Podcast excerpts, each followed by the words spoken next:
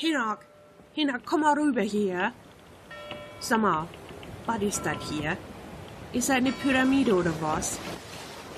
Hast du da was auf der Karte gehabt? Mann, Mann, Mann. Da fährst du einmal weiter als bis Texel und schon hast du da so einen komischen Kram vom Buch. Hinak, hör mal auf, da rumzufischen. Was ist das? Kontoauszüge? Wieso schwimmt denn das Zeug hier rum? Du, das wird mir gruselig hier. Du lass mal nach Hause, du, das ist nix mit Kutter hier im Bermuda-Dreieck. So hinak, geh los nu.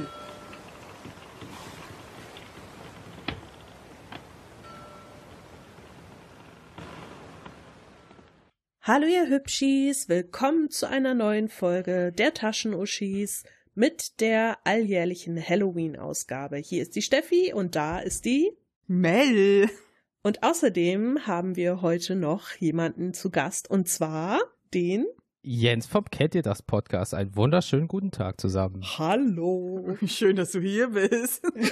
Schön, dass ich da sein darf. Ja, wir haben es hinbekommen.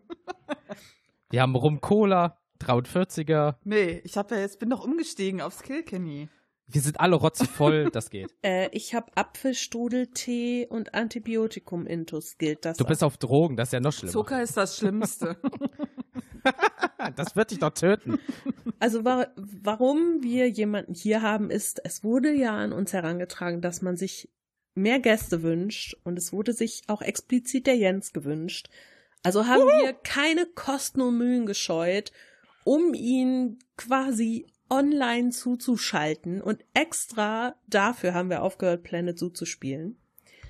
Ich bin euch ewig dankbar. Ja, finde ich auch. Ich, ich finde schön von uns. genau. Soziale Leben über Planet Zoo, ein Videospiel. Ich bin für mich geehrt. Hallo. Fruchtbare Wölfe oder Jens. Die Entscheidung war schwer, aber ich weiß. Die war wirklich schwer. Hallo? Also auf jeden Fall haben wir uns gedacht, ähm, wir produzieren heute mal die Halloween-Folge vor und Hm. haben uns äh, was Schönes dafür überlegt. Und zwar, jetzt kommt nämlich mein Part. Kennt ihr das? Haha. Ähm, kennt ihr das Bermuda-Dreieck und all die Mythen oder Phänomene darüber? Ich kenne das und ich mache mir schon bei der Recherche in die Hose. Ich finde das total witzig, aber ich fand das als Kind total interessant und wollte da immer mal hinreisen. Also meine Furcht war nie so groß davor. Meine schon. Also es werden ja am Ende des Tages noch ein paar Google-Rezensionen vorgelesen. Ähm, es ist entweder super geil oder super schlecht. Also das habe ich schon mal rausgefunden. Oh, ich bin gespannt, was Von die, was die Zeitzeugen so dazu sagen.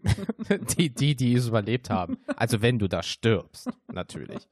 Habt ihr euch denn immer schon mal irgendwie damit beschäftigt? Also ich meine, war das so, dass ihr immer dachtet, boah geil, das Bermuda-Dreieck, so dass ihr so extra Sachen darüber lest oder irgendwie, keine Ahnung, Filme dazu guckt oder so? Ja, aber es, es alle Filme in Anführungsstrichen aus Amerika, ja, die irgendwie mit Schiffen oder Flugzeugen zu tun haben und in irgendeinem Krieg spielen, waren immer so, oh, Bermuda-Dreieck, Flug 369, roter Adler, ist einfach verschollen. Wir finden ihn nicht mehr. Er war über dem Bermuda-Dreieck. Dö, dö, dö. Warum fliegt er auch da lang, ey? Ja, wirklich. Oh. Also ich erinnere mich daran, dass ich mit meiner furchtbaren Angst vor Aliens irgendwann mal von Steven Spielberg unheimliche Begegnungen der dritten Art gesehen habe. Und gegen Ende landet ja dieses riesige UFO und dann kommt da irgendwie die ganze Besatzung von irgendeinem Schiff raus, das da damals im Bermuda-Dreieck verschwunden ist und die Besatzung von Flügen, die verschwunden sind. Und da war das so, dass ich mir dachte, mein Gott, sie sind alle von Außerirdischen entführt worden. und allein, wenn ich jetzt darüber spreche, ich sitze hier wieder alleine in meinem Wohnzimmer, ja, ich kriege schon wieder so Schiss. Warum? Jedes Mal, wenn wir diese Halloween-Folge aufnehmen. Also ich kann dich beruhigen. Wenn du möcht, äh, wissen möchtest, wo das liegt, kann ich dir es kurz sagen. Du bist sehr weit entfernt davon. Also äh, du wirst nicht verschlungen, sei dir dem schon mal bewusst, weil wenn wir jetzt mal so gucken, im Norden begrenzen die Bermuda-Inseln bei etwa 32 Grad nördlicher Breite das Dreieck. Im Westen begrenzt die in Florida liegende Stadt Miami dieses Gebiet und im Süden ist es die Stadt San Juan auf der Insel Puerto Rico. Wenn du dich nicht in den drei Sachen gerade befindest, bist du eigentlich ganz schön safe. Aber es gibt doch auch, was hatte Mel gesagt vorhin? Es gibt so viele Sachen, die da doch passiert sind, obwohl sie da nie passiert sind. Ja. Also viele Unglücke, die dort in der Nähe oder auch nicht Nähe passieren, werden aber plötzlich äh, geschichtlich dorthin projiziert. Also so nach dem Motto so, ah, das Bermuda-Dreieck ist nur 500 Kilometer entfernt, das kann kein Zufall sein. Und da habe ich halt auch so ein paar Stories gelesen, sogar schon allein der Wiki-Eintrag, der listet halt Sachen auf, die eigentlich gar nicht dort passiert sind. Also da denke ich schon so, ja, da braucht man ja gar nicht auflisten, aber man will wahrscheinlich zeigen, dass halt vieles da so hingetragen wird. Ja, irgendwie ein bisschen komisch. Aber ich finde es auch irgendwie schade, wenn man das Ganze zu kaputt analysiert, weil ich das eigentlich einen ganz coolen Mythos finde. Weil eigentlich kannst du das so, also wenn ja alles verschwindet, was dort ist, ist das eigentlich wie so ein riesiger Müllschlucker. Geil. So. Oh, ich habe noch Akten und Kontoauszüge von vor 20 Jahren. Oh, Bermuda-Dreieck. So, ich frage mich immer, wie es aber auch unten beim Bermuda-Dreieck einfach aussieht, wenn da die ganzen Aliens, Schiffe, Nazis, Flugzeuge, Kontoauszüge und so weiter dort liegen. Das muss ja ein riesiger Müllberg also, sein. Obwohl man sagt ja angeblich, wird durch so Treibsand wird das ja irgendwie nach unten gesogen. Da frage ich mich persönlich, aber wie tief geht das bitte? Und ist das wirklich ein Dreieck? Ist da einfach so ein Dreieck, so ein Loch und oder wie? Nein, hm. da ist ein Tor zur Nulldimension. Das ah. Ganze führt in das nächstgelegene ah. schwarze Loch und da verschwindet dann einfach alles. Das macht Ach Sinn. so einfach, okay. Also mhm. ich, ich habe ja gelesen, das erste, was ich gelesen habe darüber war die Theorie, dass Außerirdische auf dem Meeresgrund leben und Menschen sammeln und deswegen verschwinden da immer so viele. Pass auf, das erste, was ich mich gefragt habe, ist, wie atmen die unter Wasser? Na, das sind bestimmt wieder unsere Freunde vom Aldebaran. Ach so. Und die haben sich bestimmt Kiemen wachsen lassen. Die haben sich ja. mit den Reptiloiden gepaart und dann kam da irgendwas Fischiges raus. So einfach, fertig. Ich habe sogar eine gelesen, eine Theorie, dass da unten ja Atlantis sei und die bleiben einfach alle dort. Ja, ich habe auch, ähm, während ich jetzt hm. geguckt habe nach Sachen, die ich hier vortragen will, habe ich auch irgendwie so einen schwurbeligen Eintrag irgendwo gefunden. Ja, man hat eine Pyramide auf dem Boden des Bermuda-Dreiecks auf dem Meeresgrund gefunden und die ist total gut erhalten. Wie kann die da nur gebaut worden sein? Und ich dachte mir so, okay, das Bild dazu, das ist extrem Photoshop. Und ich kann mir auch nicht vorstellen, dass das da wirklich ist. Und dann fragte tatsächlich einer, oh, aber da war doch nicht schon immer Wasser, oder? Und ich denk mir, Alter. Im Ozean. Also, hm, die Zeiten, wo da kein Wasser gewesen sein könnte. Sind schon ein paar Tage her. Ja, ich glaube nicht, dass da Menschen da waren, um eine Pyramide zu bauen. Aber Aliens. Ach, Aliens, ja, Entschuldigung. Keiner denkt an die Aliens. Denkt doch ich mal denke, einer an die Aliens. Ich denke prinzipiell, dass diese, auch dieser Mythos so ein bisschen damit zusammenhängt, weil halt die Menschheit hat ja bis heute nicht den tiefsten Grund des Meeres erforscht. Also wir wissen ja im Prinzip gar nicht, was da unten so rumlungert. Aber die Menschheit hat leider den tiefsten Punkt des Niveaus schon lange ja, erreicht. Eben. Und ich denke halt, dass diese Angst, dass man halt im Prinzip ja gar nicht weiß, was da unten ist, dann sowas Unerklärliches vielleicht daraus macht. Mhm. Weil ich glaube, das Bermuda-Dreieck steht ja in, es ist ja auch lokal irgendwo verortet, also das gibt's ja wirklich. Aber ich glaube, diese ganzen mystischen Geschichten werden halt dahin gepackt, wenn man sich Dinge nicht erklären kann, die auf dem Meer passieren. Also wir können ja einfach mal das Pferd so aufzäumen. Ich habe so vier Stories mitgebracht, die alle so ein bisschen unterschiedliche Aspekte zeigen von Dingen, die da passiert sind. Also es gibt natürlich noch unheimlich viele mehr, aber ich dachte mir, diese vier, das sind welche, die relativ bekannt sind oder vielleicht auch nicht, keine mhm. Ahnung. Mhm. Und ich werde euch da einfach mal was von erzählen. Dann reden wir darüber. Genau, und dann reden wir dann mal darüber, ja? Ja. Genau, und da komme ich mit meinen Erklärungsversuchen, die angeblich bekannt sind, und dann sehen wir, was der größte Schwachsinn von allem ist. Genau. Denn Jens hat sich heute als Klugscheißerman verkleidet und äh, macht Wie uns immer. alle total äh, intelligent hier. So. Wenn du weißt, was ich aufgeschrieben habe. Also, ich fange einfach mal an mit der Geschichte der Marie Celeste. Die Marie Celeste war ein Segelschiff und das wurde 1872 auf halbem Weg zwischen den Azoren und Portugal verlassen im Atlantik treibend aufgefunden. Keiner weiß, warum das Schiff dort trieb, und es wird seitdem als Geisterschiff bezeichnet, ist auch eines der berühmtesten Geisterschiffe. Es ist einfach so, dass es zu einer Fahrt, also es war ein, ein Frachtschiff, es wurde zu einer Fahrt auf See fertig gemacht mit Alkoholfässern. So. Ich habe eine Ähm. Theorie. ja. ich auch. Alkohol. Und zwar war das am 7. November 1872. Das war Industriealkohol. Und das ganze Schiff war vollgepackt damit. Das sollte von New York nach Genua in Italien gebracht werden. Es gab eine Bark, also ich glaube, das ist ein kleineres Schiff. Ich habe nicht so viel Ahnung von Seefahrt, aber so ungefähr ähm, muss das richtig sein und die hieß Dei Grazia. Die hat die Marie Celeste gesehen am 4. Dezember und die Marie Celeste war auch in gutem Zustand, aber leider war niemand an Bord. Der Kapitän, die ganze siebenköpfige Besatzung und die Passagiere, wobei es sich um die Frau des Kapitäns und die kleine Tochter des Kapitäns gehandelt hat, waren verschwunden. Da, da, da. Die Dei Grazia hatte New York nach der Marie Celeste verlassen, und zwar ungefähr eine Woche später. Die sind auf das Schiff zugefahren und zwei Stunden lang konnte das Schiff beobachtet werden und es trieb einfach führerlos dahin, das war offensichtlich.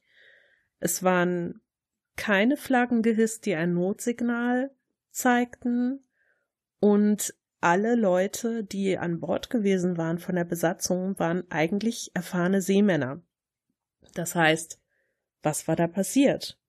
Sie sind also hingefahren, sind mit einem Ruderboot rüber auf das Schiff rauf und es gab eine defekte Pumpe und eine Menge Wasser zwischen den Decks.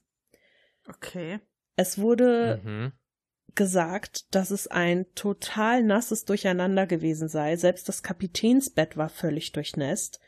In der Kombüse war der Ofen rausgerissen und überall lagen alle Kochutensilien herum. Die Luken waren teilweise offen, die Lazaretttür stand offen, die Schiffsuhr war kaputt und der Kompass auch. Sextant und Chronometer waren nicht mehr vorhanden, das sah also so aus, als wenn das Schiff absichtlich verlassen worden war. Das einzige Rettungsboot, das es gab, war wohl absichtlich zu Wasser gelassen worden und nicht weggespült worden. Es gibt aber da unterschiedliche Quellen, denn einmal heißt es, es war absichtlich zu Wasser gelassen worden und war nicht mehr da, und einmal heißt es, es war noch an Bord. Die Alkoholfässer, die Ethanolfässer, das waren über 1700 Stück, Boah. die waren noch alle da. Aber bei der Entladung in Italien wurde festgestellt, dass neun Fässer leer waren. Hm. Der komplette Nahrungsmittel- und Wasservorrat für sechs Monate war an Bord. Und es gab keine Schiffspapiere mehr, nur noch das Logbuch. Der letzte Eintrag war auf den 25. November datiert und gab eine Position in der Nähe der Insel St. Mary bei den Azoren an. Und dann kam das Ganze noch zu einem Gerichtsverfahren, weil damals war es so, wenn Schiffe geborgen werden, dann bekommen diejenigen, die sie bergen, ein Bergungsgeld. Und die Besatzung der Dei Grazia wollte es natürlich haben, aber bei der Anhörung hieß es dann plötzlich, ja, da sind bestimmt nicht alle Sachen ganz reibungslos und ganz gut gelaufen. Das gibt bestimmt hier was mit unlauteren Machenschaften. Das heißt, sie haben dann ein Bergungsgeld bekommen, aber nicht so viel, wie es eigentlich gewesen wäre. Und bis heute weiß niemand, was mit den Besatzungsmitgliedern passiert ist. Es wurden niemals Leichen gefunden. Das Rettungsboot wurde nicht gefunden. Und ja, es ist ein großes, mysteriöses äh, Geschehnis. Hm, klingt nach einem ganz schön komischen Kreuzfahrtschiff. Das ist auf jeden Fall ein bisschen gruselig, gebe ich zu. Ein bisschen. So gerade so, alle sind weg, aber der Schnaps so gesehen ist noch da. Das ist ja nicht realistisch. Ja. Wenn ich weiß, ich sterbe gleich, saufe ich mir richtig den Arsch zu, damit ich nicht spüre. Also, Hm. sehr schön finde ich an dieser Geschichte, das kann ich ja schon mal sagen, dass es zu einer Sache passt, die wir eben schon diskutiert haben. Mhm. Und zwar, dass das Verschwinden etwas mit dem Bermuda-Dreieck zu tun hat. Das stimmt einfach nicht. Das Schiff war einfach nicht mal in der Nähe. Aber bis heute halten sich hartnäckig Behauptungen, dass es eben doch mit dem Bermuda-Dreieck zu tun hätte. Teleportation. Tja. So sind die auch entkommen. Ja, wie sieht's denn aus, Klugscheißer-Man? Hast du eine Erklärung dafür? Puh, ich guck grad mal. Also ich habe ja die Möglichkeit über Methangas, elektromagnetische Felder, Riesenwellen, Infraschall oder auch schwierige Navigation über dem offenen Meer zu Gibt's gehen. denn keine Theorien, was da passiert ist? Doch, ich will aber erstmal von Klugscheißer-Man hören, was er sagt. Also prinzipiell glaube ich, die sind gekentert mit dem Rettungsboot und wenn du da kenterst, also dich findet ja keiner mehr. Wann war das? 1872. Ja. Ja, also Aber sag mir mal bitte, warum sie auf das Rettungsboot sind. Das ist ja die Frage. Also da, darüber habe ich ja jetzt nicht geredet. Ich habe darüber so. geredet, dass wenn die ins Rettungsboot sind, was sie ja wahrscheinlich sind, dann und dann kentern in dem Sturm oder whatever, dann findest du die auch nicht mehr. Ich sag jetzt mal, auch wenn es jetzt fies klingt, nehmen wir mal das Beispiel Daniel Kübelberg und wir haben 2019, ja. Der ist von so einem fucking ähm, Schiff gesprungen. Man wusste ungefähr wann und wo, den hat man auch nicht gefunden. Und das war 18. Jahrhundert. Also das ist, finde ich, logisch, dass man die Leute nicht findet. Also ich habe mal gerade mal noch mal kurz bei mir durchgelesen. Es, also Infraschall könnte es eventuell gewesen sein, weil, was ich rausgefunden habe, war, äh, andere Erklärungsversuche gehen von der Entstehung von Infraschall durch Stürme bei hohem Wellengang aus. Dieser löse bei Menschen und Tieren Angstreaktionen aus, ohne dass die Ursache erkannt wird. Das erkläre Panik und nicht rational begründbare Reaktionen von Schiffsbesatzungen. Ah, okay. Alkohol bleibt stehen. Infraschall breite sich auch ungehindert über große Entfernungen aus, sodass damit auch Havarien in Regionen mit gutem Wetter erklärbar wären. Weder die Entstehung von Infraschall in nennenswerter Stärke noch dessen Wirkung in der beschriebenen Weise lässt sich belegen. Ebenso gibt es keine ungehinderte Ausbreitung über große Entfernungen. Also rein tendenziell, wenn je nach Schall und Welle und du denkst einfach, irgendwas passiert hier, du musst weg, springst über Bord, gehst ins Schiff, das kentert und Mhm. deswegen sind halt alle weg, aber alles ist noch da, rein technisch gesehen. Vielleicht. Also es gibt zu dieser Geschichte zwei Theorien, die als sehr, sehr wahrscheinlich angesehen werden. Eine Frage, sollen wir vorab einen Alien-Counter einfügen? Wie oft jetzt sagen, Aliens war der Grund? Weil ich habe das Gefühl, das wird noch sehr häufig kommen. Ach, hast du das Gefühl? Ich weiß es nicht. Ich habe da eine Bauchahnung. Ich hoffe ja nicht, dass das so oft vorkommt, denn ich wollte ja noch schlafen in den nächsten zwei Wochen. Das wäre ganz schön. Ich bin jetzt schon ganz gespannt, jetzt erzähl. Also, ein Versicherungsexperte namens Sir William Charles Crocker. Versicherungsexperte. Ja, hallo, das guckt sich natürlich eine Versicherung an. Das Im Ganze, 18. Jahrhundert. Okay. Nein, im 19. Jahrhundert. Im 18. Jahrhundert war das nicht. Sorry, Mama. Mhm. Ich muss jetzt mal Klugscheißer Woman raushängen lassen. Also, das Ganze hat vermutlich mit der Ladung zu tun gehabt.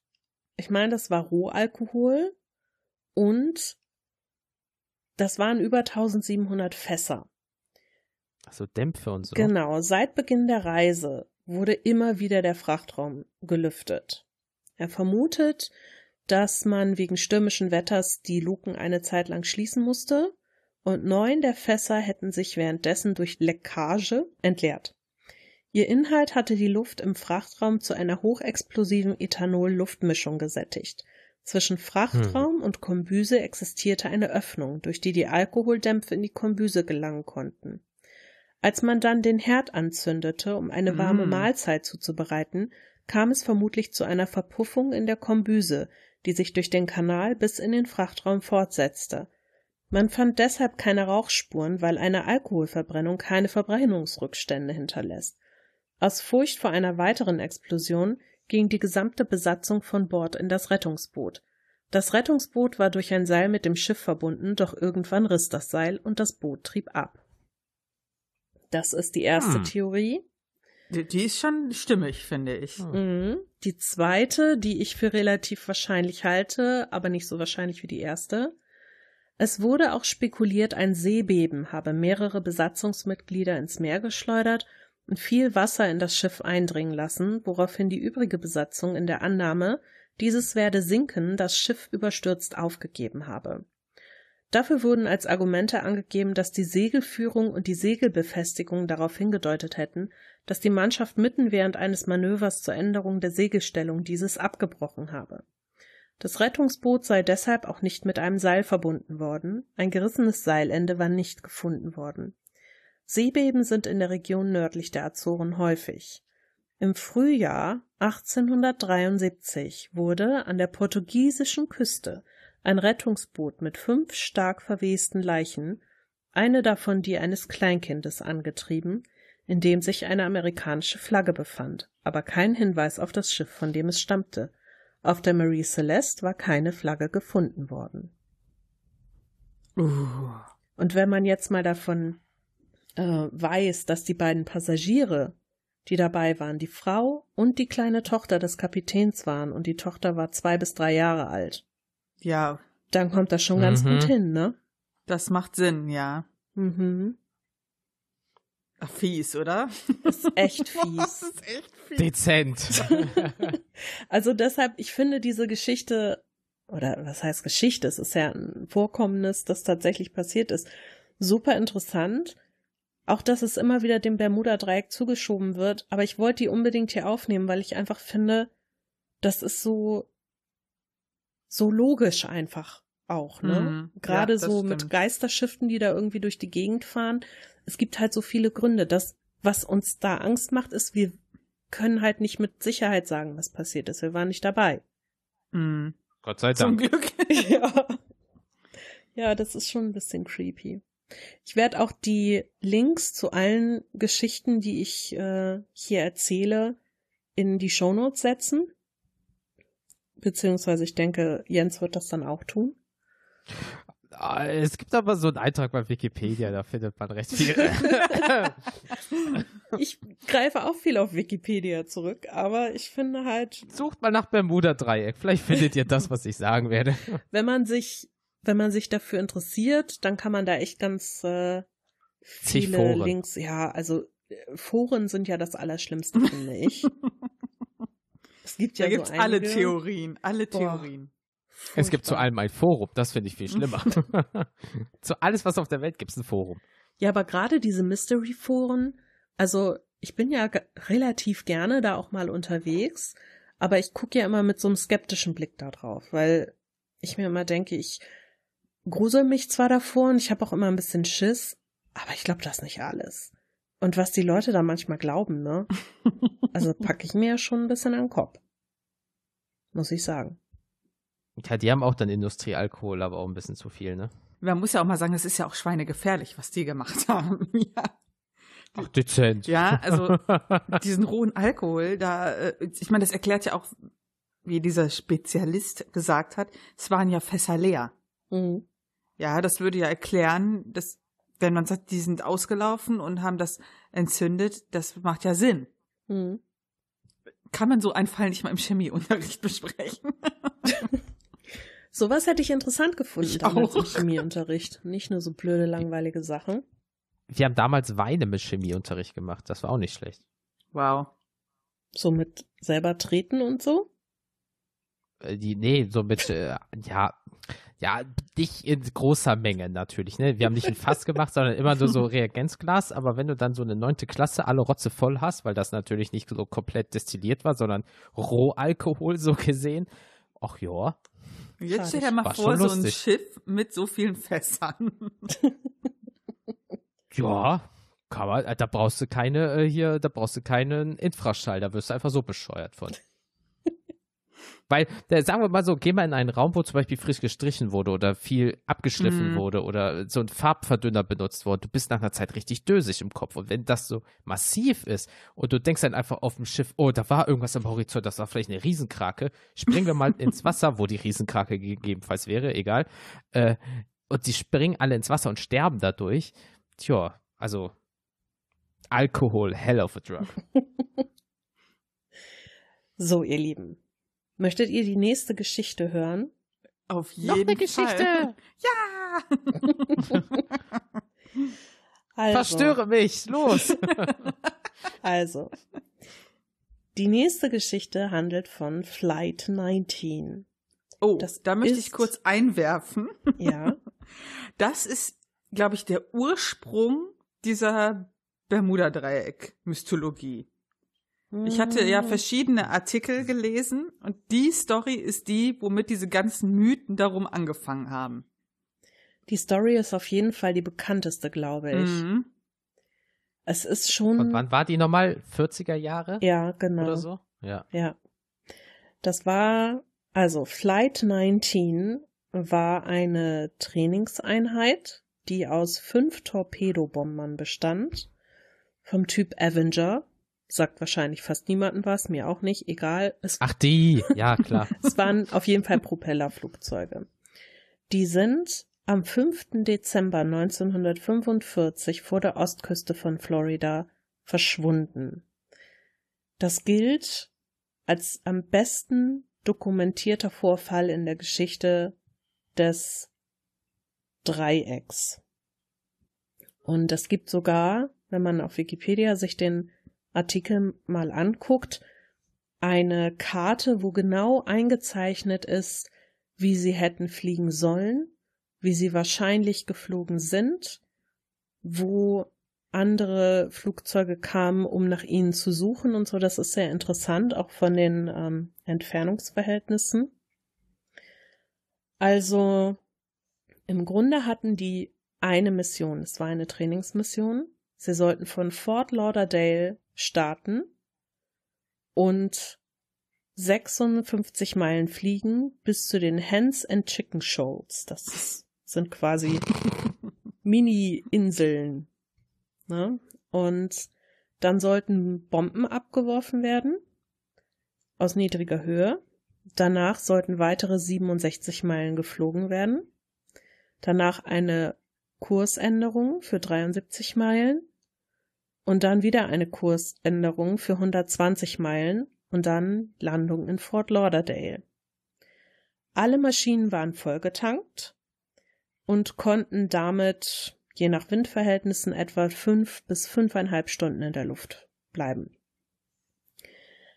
Ähm, interessant ist, dass in keiner Maschine eine Borduhr vorhanden war.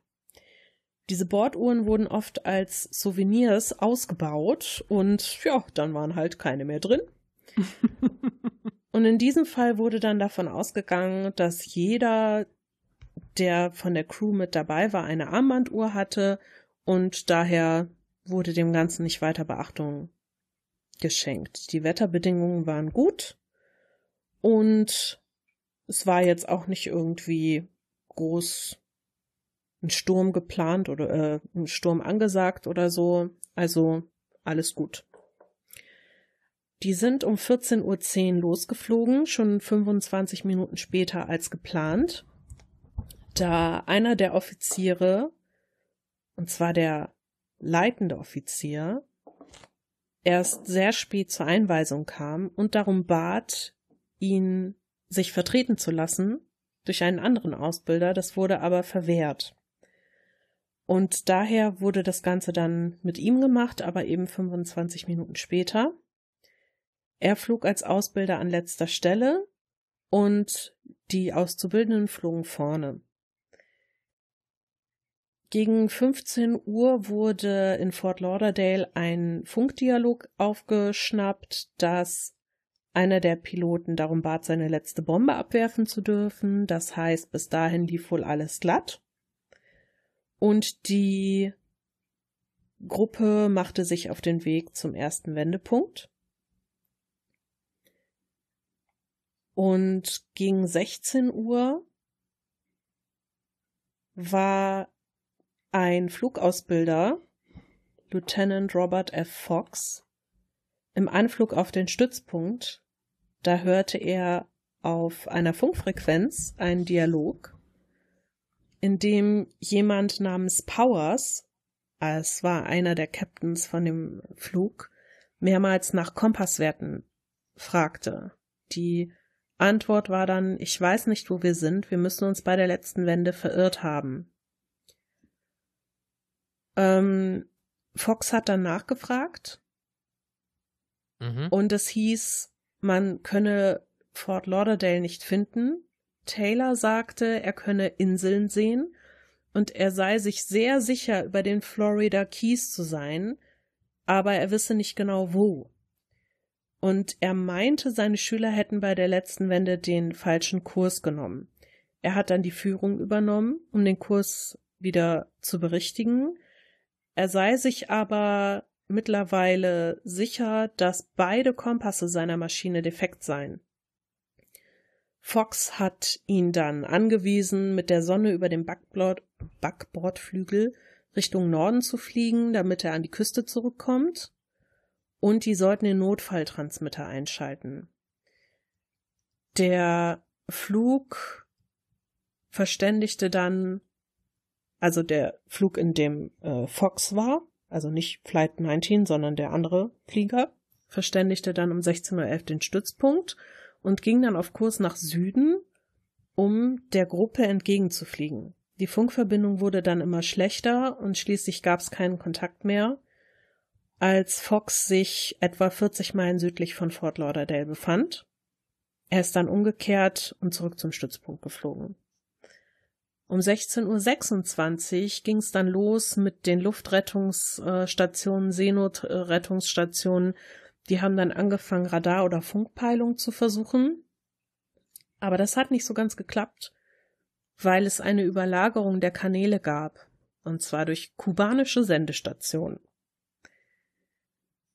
Das war dann inzwischen auch so weit, dass der leitende Flugoffizier in Fort Lauderdale meinte, Flight 19 könnte niemals in der Zeit bis 16 Uhr den ersten Wendepunkt erreicht haben und dann bis zu den Florida Keys geflogen sein. Und er meinte, die Inseln, die gesehen wurden, müssten die Bahamas sein.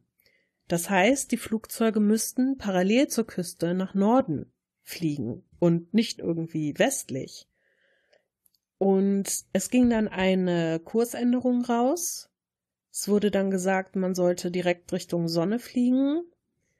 Und augenscheinlich kam Taylor als Befehlshaber der Aufforderung zuerst nach, aber um 16.45 Uhr meinte er dann, dass sie für 45 Minuten den Kurs wechseln würden. Dann würden sie nordwärts fliegen, um sicherzugehen, dass sie nicht über dem Golf von Mexiko wären. Mhm. Um 17.03 Uhr hat er den Kurs nochmal korrigiert, weil er anscheinend immer noch daran gezweifelt hat, ob er sich nicht doch westlich von Florida über dem Golf befand. Und es gab dann auch Funksprüche von zwei weiteren Personen. Es waren Piloten, die von Taylor verlangt haben, endlich nach Westen zu fliegen.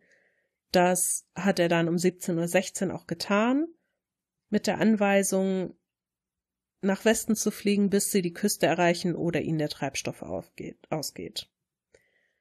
Und in Fort Lauderdale war seit 17 Uhr überlegt worden, ob man die Bereitschaftsmaschinen startet und Richtung Nordosten fliegt.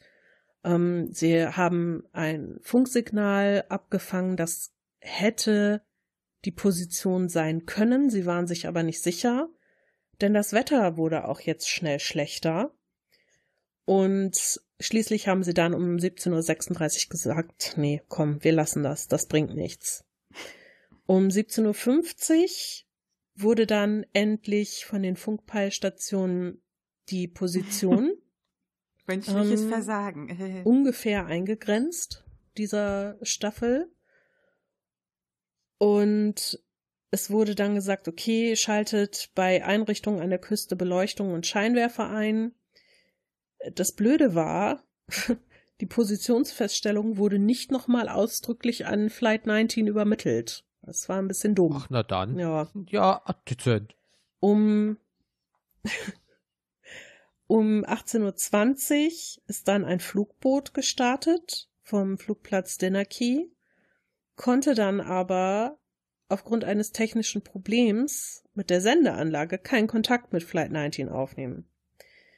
Ähm, es wurden dann Funksprüche aufgefangen, bei denen klar wurde, okay, der Treibstoff der Flugzeuge geht langsam ähm, zur Neige. Es hieß dann, wir müssen notwassern, wenn wir die Küste nicht erreichen. An das erste Flugzeug unter 10 Galeonen, das in circa 40 Liter fällt, gehen wir alle zusammen runter. Zur selben Zeit hat ein Tanker, ein britischer, der nördlich der Bahamas unterwegs war, schweren Seegang und hohe Windgeschwindigkeiten gemeldet. In dem Gebiet, in dem die fünf Maschinen hätten notwassern müssen. Es sind dann um 18.20 Uhr noch zwei Flugboote gestartet vom Stützpunkt Banana River. Eine der beiden Maschinen ist um 19.27 Uhr mit einer 13-köpfigen Besatzung gestartet. Um 19.30 Uhr kam dann noch ein Routinefunkspruch rein, danach gab es keinen Kontakt mehr.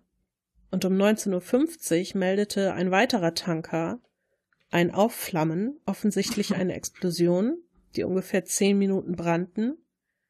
Etwas später hat der Captain durchgegeben, dass man durch eine große Öllache auf dem Wasser fahre, aber keine Überlebenden gefunden habe. Hm. Und das war das zweite der Flugboote. Das ist dann einfach quasi kurz nach dem Start explodiert. Die Suchoperation hat man bis zum 10. Dezember fortgesetzt, aber außer Ölspuren in diesem Explosionsgebiet wurden niemals Wrackteile, niemals Leichen, gar nichts mehr gefunden. Weder von Flight 19 noch von diesem zweiten Flugboot. Einfach so, so. Einfach so weg. Weg. Na, ist ja nicht weg. Die Strömungen sind ja da auch extrem. Also wenn die kentern oder ins Meer stürzen, sind die halt weg. Jein. Ich sag mal so. Es gibt ja genug, wenn ein Flugzeug abstürzt, was schwimmt daran. Also es ist ja, es müssen ja nicht riesige Tragflächen sein oder so. Es gibt ja einfach auch ganz viel Kleinscheiß, der da rumschwimmt. Und natürlich sind Strömungen da, aber Strömungen führen eben auch an Küsten, in der Nähe von Küsten vorbei. Also irgendwas wäre schon cool gewesen, wenn man das gefunden hätte. Aber es war einfach gar nichts mehr zu finden. Das finde ich schon, tja, ist natürlich Hm. blöd. Also gerade diese, diese ausgefallenen Kompasssachen und so, das ist ja so ein, so ein Ding, das auch ganz oft wiederkehrt, wenn man so über Mhm. das Bermuda-Dreieck spricht. Ja, dass die ausschlagen und urplötzlich ist Mhm. Norden im Süden und Westen ist im Osten und auf einmal. Ja. Genau. Ja, sagen, äh, sagen wir es mal so, also das, was natürlich die realistischen Klärungsversuche sind, mehr oder weniger. Ähm, ein elektromagnetisches Feld hätte das sein können, ähm, Mhm. weil eine Theorie geht davon aus, dass elektromagnetische Wellen auf die elektronischen Navigationshilfen an Bord sich aus ja, dass die sich so ein bisschen daraus ausgetobt haben. Dies könnte allerdings hauptsächlich bei Unfällen in der jüngsten Vergangenheit eine Rolle spielen, da elektronische Navigationshilfen eine ziemliche Neuerfindung sind. Zum Beispiel Flug 19 hatte keine elektronischen Navigationshilfen an Bord. Mhm. Und dass einfach so die Elektronik spinnt in dem Sinne, es geht ja nur um das Navigationsfeld in dem Sinne, ähm, Das ist natürlich dann was anderes, weil ich habe auch noch mal kurz nachgeguckt. Du hast ja auch gerade was von einem ähm, äh, Boot erzählt. Ähm, da gibt es nämlich noch eine andere Geschichte. Das können Flug 19 als auch das Boot von damals konnten aufgrund von Methan, dem sogenannten Blowout, ähm, eventuell gekentert oder explodiert sein. Und zwar, kurze Anekdote hier, einige Geowissenschaftler aus Japan, USA und Deutschland haben riesige Methangasvorkommen im Gebiet des Bermuda-Dreiecks gefunden, die für das spurlose Verschwinden von Schiffen verantwortlich sein könnten. In Wassertiefen von 3 bis 2000 Metern kann sich aus Methan bei bestimmten Temperaturen Methanhydrat am Meeresboden bilden. Durch Druck- und Temperaturveränderungen kann das Methan aus den Hydratbrocken entweichen. Treten die Änderungen schlagartig ein, kann sich innerhalb kürzester Zeit eine große Menge Methan bilden und es kommt zu, äh, zu dem Methanausbruch im Englischen Blowout. Dieser Ausbruch kann durch ein Seebeben, das hast du ja auch gerade erwähnt, in küstennahen Regionen auch Erdbeben genannt, oder tektonische Verschiebung hervorgerufen werden. Das gasförmige Methan steigt hierbei in vielen winzigen Blasen zur Wasseroberfläche auf. Dieser Vorgang ist vergleichbar mit dem Aufsteigen von CO2-Blasen beim Öffnen von einer Mineralwasserflasche, nur halt, dass das Schiffe versinkt. Ähm, die Dichte des so entstandenen Gas-Wasser-Gemisches ist viel geringer als die des eigentlichen Seewassers. Befindet sich ein Schiff nun auf See direkt oder teilweise über einem solchen Gas-Wasser-Gemisch, sinkt es durch die kleinen, geringere Dichte und die eigentliche Meeresoberfläche und kann keinen Notruf mehr absetzen, weil da bist du einfach weg. Der Auftrieb des Schiffes reicht bei dieser Dichte nicht mehr aus, um das Schiff an der Oberfläche zu halten. Also rein technisch gesehen wirst du einfach nach unten gesogen, so gesehen. Ist einmal das Deck des Schiffes unter der Oberfläche geraten, kann Wasser eindringen und das Schiff sinkt. Dies ist besonders dann zu befürchten, wenn das Methan nur an Bug oder Heck aufsteigt, weil es sich eine Seite aussucht und dann bist du weg. Außerdem entstehen beim Aufsteigen der Glasblasen durch die Reibung mit dem Wasser elektronische Ladungen, die durch die Aufwärtsbewegung einen elektrischen Strom und dadurch Magnetfelder erzeugen, welche das Auftreten von Ausfällen elektrischer und magnetischer Geräte und Instrumente so auch von Kompassen unter anderem erklären könnte. Jetzt kommen wir mal zu Flug 19. Jetzt wird es nämlich ein bisschen unrealistisch. äh, Ach komm. ja, pass auf. Äh, nach dem Verschwinden von äh, Flug 19 ne, ähm, gab es mehrere Zeugen, äh, die eine Explosion am Himmel gesehen haben. Im Sinne dieses Erklärungsversuches hat sich aufgestiegenes Methangas an den Motoren der Flugzeuge entzündet und das hat zu einer großen Verpuffung geführt. Ähm, ja, die Maschine fiel dem halt zu Opfer. Das Problem ist, es gibt keinen Hinweis, dass Methangas aus dem Meer in Flughöhe Verpuffung verursachen kann. Also dementsprechend, äh, Methangas kann ich nachvollziehen, wenn du so auf Wasseroberfläche bleibst, äh, weil man kennt es ja auch aus Filmen, wenn da so ein bisschen Blubberblasen hochkommen, gerade so, äh, wenn so Gesteinsplatten aneinandertreffen, aber dass es bis in den Himmel geht und die fliegen ja ein paar hundert oder sogar tausend Meter Höhe, das ist schon selten nehme ich mal an. Da finde ich elektromagnetische Felder ein bisschen sinniger. bisschen. Also, Bisschen. das Ding ist ja, dass selbst wenn die explodiert wären nachher durch Methangasaustritt, ich meine, Hättest du was gefunden. ja, das gar nicht mal, aber guck mal, die haben sich doch schon Stunden vorher verirrt und haben den Weg einfach nicht mehr zurückgefunden und Stunden vorher hat der Kompass schon verrückt gespielt. Und da Ja, das- finde das ich Magnetfelder, die, die einfach in die Irre geführt haben, sehr viel wahrscheinlicher und dass dann einfach wahrscheinlich irgendwann der Treibstoff ausgegangen ist und sie einfach ins Meer gestürzt sind. Sagen wir es mal so, sind wir ganz realistisch. Es ist ja auch so, dass in den Kriegszeiten war ja Personal, Schrägstrich, ja doch allgemein Personal natürlich rar. Und ähm, deswegen wurden natürlich viele Menschen, Mhm. jetzt egal ob es Sanitäter, Piloten, äh, keine Ahnung, Leute, die die Gewehre auf Schiffen bedient haben, so grob ausgebildet. Da bist du 25, man sagt, ja, du kannst das Ding ungefähr bedienen, du weißt ungefähr, wie ein Kompass funktioniert, setz dich ins Flugzeug und flieg einfach mal. Und das natürlich jemand mit so wenig Berufserfahrung in dem Sinne hat, gerade wenn du in so 3000 Meter Höhen bist und und Wolkenschatten, Wolken, Inseln, Wasseroberfläche, die spiegelt, nicht richtig deuten kannst. Es kann auch einfach sein, dass der Typ einfach irgendwann mal abgestürzt ist. Und das hat einfach keiner mitgekriegt, weil der Typ einfach keine Ahnung mehr hatte, wo er ist. Dann ist ihm, wie du gesagt hast, der Sprit ausgegangen und dann einfach. Aber auch sehr weit vom Schuss. Also man nimmt es ja nur an, dass er dort war. Eventuell war er ganz weit weg und er hat keine Ahnung, wo er war, weil wenn du vielleicht gerade mal drei Wochen Erfahrung hast und du kannst das nicht richtig deuten, erklär da mal deinem Chef, was du gerade machst.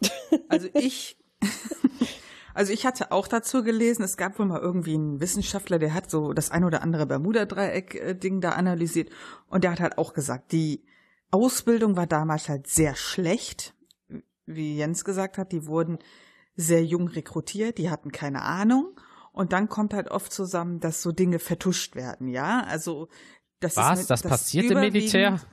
Ja, überwiegend. Also der sagt dann, die Geräte funktionieren nicht, aber der kann die vielleicht einfach gar nicht lesen und traut sich nicht zuzugeben, dass er sie nicht lesen kann.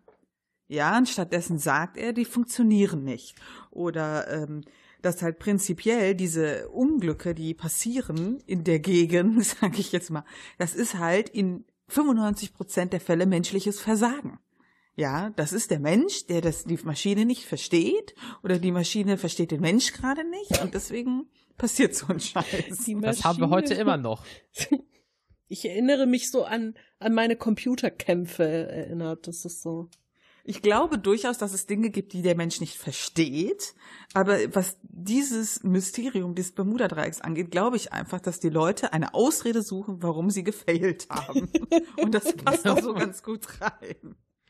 Also Jeremy und Torben sind schon tot. Ich schieb's einfach mal auf elektromagnetische Störungen und die waren halt so schlecht im Fliegen. Also Chef, was hast du da für Lumpen auch bitte in den Krieg geschickt? Ei, ei, ei, ei. Also, beim nächsten Mal in das Assessment Center oder so. genau, so ein Assessment Center. Also ich glaube nicht, dass da irgendwas Unheimliches passiert ist. Ich glaube einfach, die waren zu blöd. Hm. Ja, also so ein Mix aus zu blöd und eventuell hat die Technik gesponnen. Also jetzt nicht ja. aufgrund von elektromagnetischen Störungen oder dass die Aliens unten den Satelliten irgendwie für besseren Fernsehempfang ausgerichtet haben, sondern, sondern einfach so, scheiße, hier blinkt ein Knopf. Hm. Das ist wie manche Leute, die sagen, oh, auf, bei meinem Auto, da ist ja diese Motoranzeige im Tacho. Ah, ja, schönes Icon und fahren auch irgendwie 200 Kilometer, weil die nicht wissen, was das bedeutet. Nur doof ist, du bist in der Luft, hast keinen Tank mehr. Ja, und was passiert? Du fällst nach unten. Scheiße. Jeremy. Jeremy Pascal. Ja. Komm mal ran hier. Aber dieser Flug ist ja das Interessante, dass aufgrund dieses Fluges viele Flugzeugunglücke auf diese Gegend geschoben wurden. Mhm. Ja, also ich habe halt oft gelesen, dass das halt so der Ursprung war, dass wenn halt Flugzeuge da verschwinden, man das dafür verantwortlich macht, weil das immer so eine ganz schöne Ausrede ist. So, ah, das, oh, da ist ja das Bermuda-Dreieck. Ach ja, ach, da, dann ist ja okay, ne? So, und ähm, dass das ja totaler Bullshit ist, weil es ist halt eine Ecke, wo halt generell viel Flugverkehr stattfindet.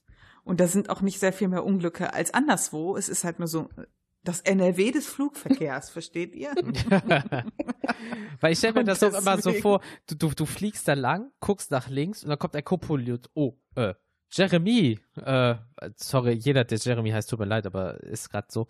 Äh, Jeremy fliegt nicht zu sehr nach links und auf einmal fliegt er zu sehr nach links, ist weg.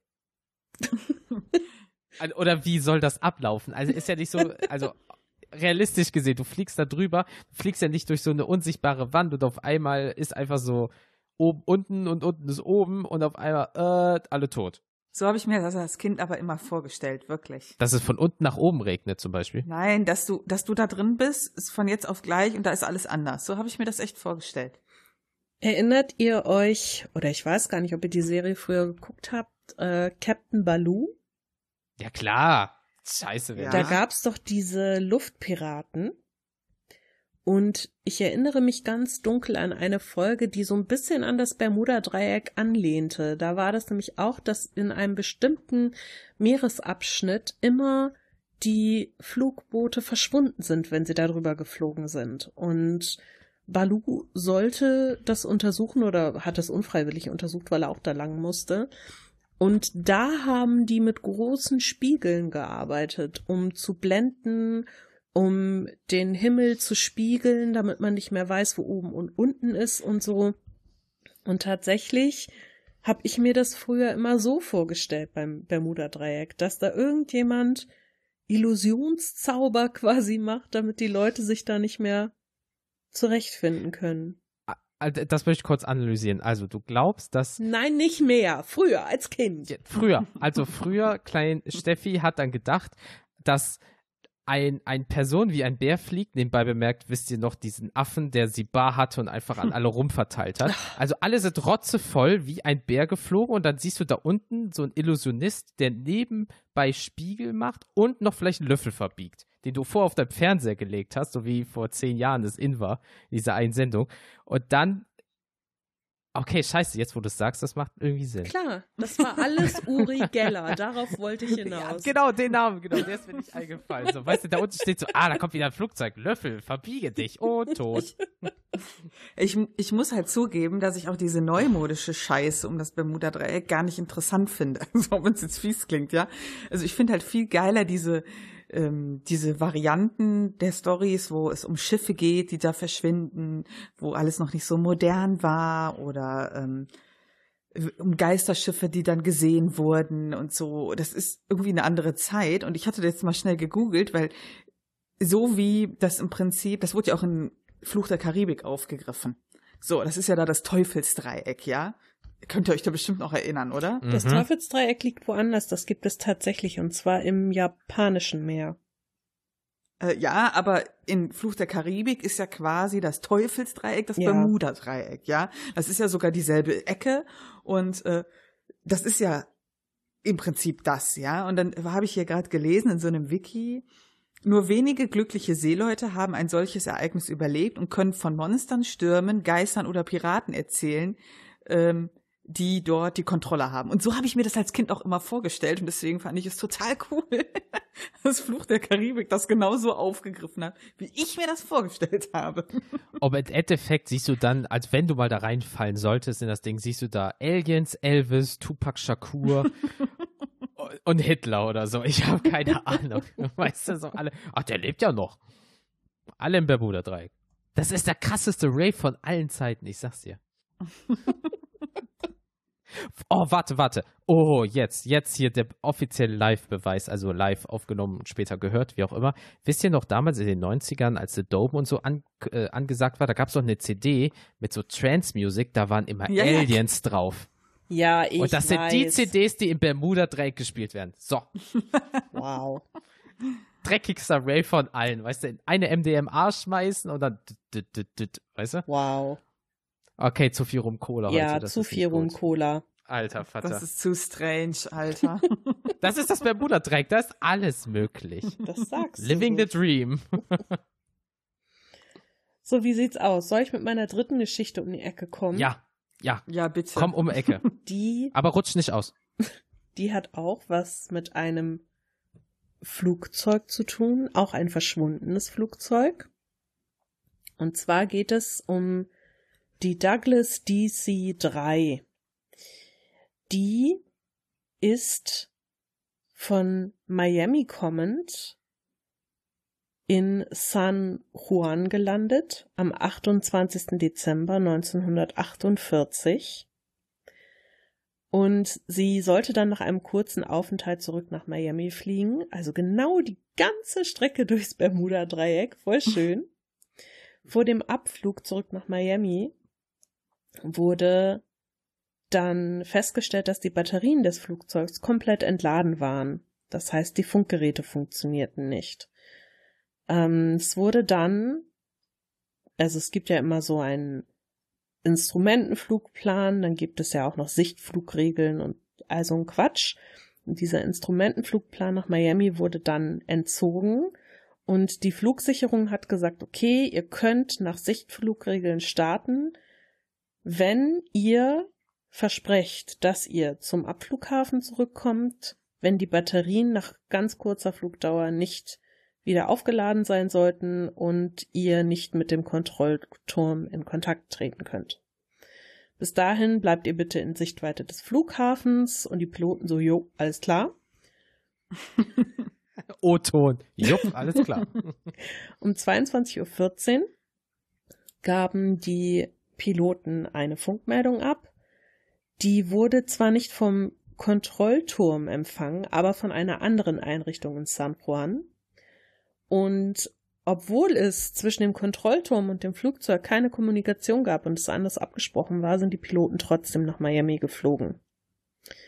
Die Flugsicherungsstelle in Miami hat um 23.23 Uhr 23 eine Mitteilung der Piloten erhalten, dass sie sich in knapp 2600 Metern Höhe befinden würden und sie würden um 0 Uhr 33 South Caicos, glaube ich heißt das, erreichen und um 4.05 Uhr am Morgen in Miami ankommen. Um 4.13 Uhr wurde von der Flugsicherung noch eine Meldung aufgefangen, wo die Piloten angaben, dass sie jetzt ungefähr 80 Kilometer südlich von Miami wären. Und das war der letzte Funkkontakt mit dem Flugzeug. Die Positionsmeldung kam sechs Stunden und zehn Minuten nach dem Start und die Treibstoffreserven hätten dann noch für eine Flugdauer von 80 Minuten gereicht. Aber danach wurde das Flugzeug weder gesehen noch gehört und ist einfach verschwunden. Puff, und da war es weg. Ja. Ui. Es wurde Hm. Sechs Tage lang im Seegebiet vor Kuba, vor den Bahamas und im Golf von Mexiko gesucht, aber es wurden weder Spuren des Flugzeugs noch der Passagiere gefunden. Und man vermutet, dass es vom Kurs abgewichen ist und dann westlich der Florida Keys weitergeflogen ist und dann der Treibstoff im Golf von Mexiko einfach ausgegangen ist und darum, tja, die abgestürzt sind. Vielleicht aufgrund von Winden, vielleicht aus anderen Gründen, man weiß es nicht. Ähm, eventuell ist der Funkkompass ausgefallen, weil es ja diese Probleme mit der Bordelektrik wahrscheinlich gab.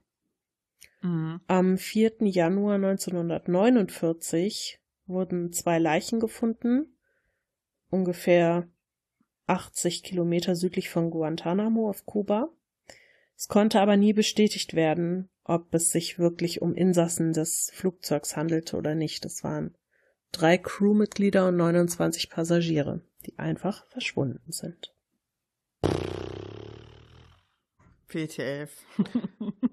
Boah, ey, Jetzt stell mal vor, wirklich, du bist in dem Flugzeug und denkst, oh, wisst ihr was, jetzt geht's beispielsweise in den Urlaub, Mama, Papa, Kind freuen sich, wupp, einfach weg. Ja.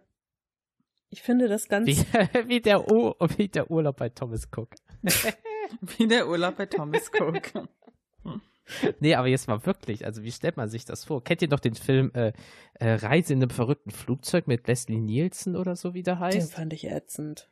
Ja, aber so stelle ich mir vor, da passiert auch so viel wirres Zeug einfach und äh, so stelle ich mir vor, du gehst in diese Schneise rein und dann ist einfach pures Chaos, weil einfach so, wupp, und du bist weg. Du meinst, du fliegst, du fliegst ins Bermuda-Dreieck und auf einmal fängt alles an, im Flugzeug durch die Gegend zu fliegen. Alle alten Kontoauszüge vom Meeresgrund sind plötzlich im Flugzeug und flattern durch die Gegend.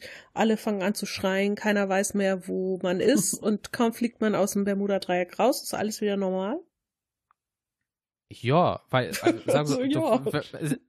weil sagen wir so, du fliegst in das Bermuda-Dreieck rein, pures Chaos und denkst so, ja, so habe ich mir das vorgestellt. Ja. Ach, guck mal, mein Kontoauszug vom letzten Monat, wo kommt der her? Den habe ich doch gar nicht drucken lassen. Das habe ich gekauft? Scheiße. Boah, die Schuhe, die waren ja teuer. Boah. Die, die mit den Kontoauszügen finde ich top. Können wir einfach runter? Ich habe kein Geld mehr. Können wir einfach runter, bitte? Einfach aufschlagen aufs Meer. Dankeschön. Nee, aber das ist schon so ein bisschen gruselig. So, weißt du, du denkst so, ach ja, dein Leben ist toll, ich vermisse meine Frau und zack, du bist weg. Generell, Einfach so weg. ich glaube, also ich bin ja kein Typ äh, Mensch, der gerne fliegt und viel fliegt und vor allen Dingen, ich fliege nicht lange. Sollte ich jemals in die Verlegenheit kommen, einen Langstreckenflug zu machen und der würde über das Bermuda-Dreieck führen, ich muss sagen, ich hätte schon Schiss. Livestream. Äh, Ja, Livestream, das ist dann wie bei ähm, Blair Witch Project, wo du so in die Kamera rotzt. So. ich will das nicht mehr. Dieser Tomatensaft, der schmeckt so scheiße. Nüsse für 5 Euro, Leute. Ja, so ungefähr wäre das dann. Nee, aber das, da würde ich schon ein extrem mulmiges Gefühl bekommen. Äh, Wer nicht? Also, das ist ja auch, wenn es so ein Mythos ist und es gibt keine richtigen Beweise. Was beweisen natürlich Aliens. Ähm, aber du gehst drüben und du hast so viele Geschichten davon gehört. Und auch wenn du weißt, das ist eigentlich Schwachsinn, aber dein Unterbewusstsein so, nein, das ist alles wahr. Und du denkst so, bitte, ich will nicht sterben. Weißt du, hyperventilierst wie so eine Sau. Ja, Ja, und im Endeffekt war da Mhm. nichts. ja. So stelle ich mir das vor. Aber du kannst natürlich auch Glück haben und deine Reise einfach verkürzen. So wie in der letzten Geschichte, die ich mitgebracht habe.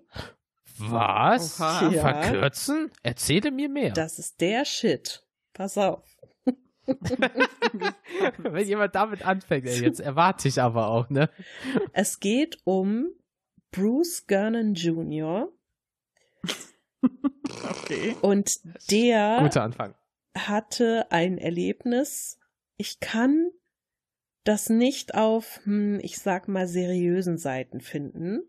Darum habe ich es auf einer habe ich es auf einer Mystery-Seite gefunden und ähm, die verlinke ich auch gerne.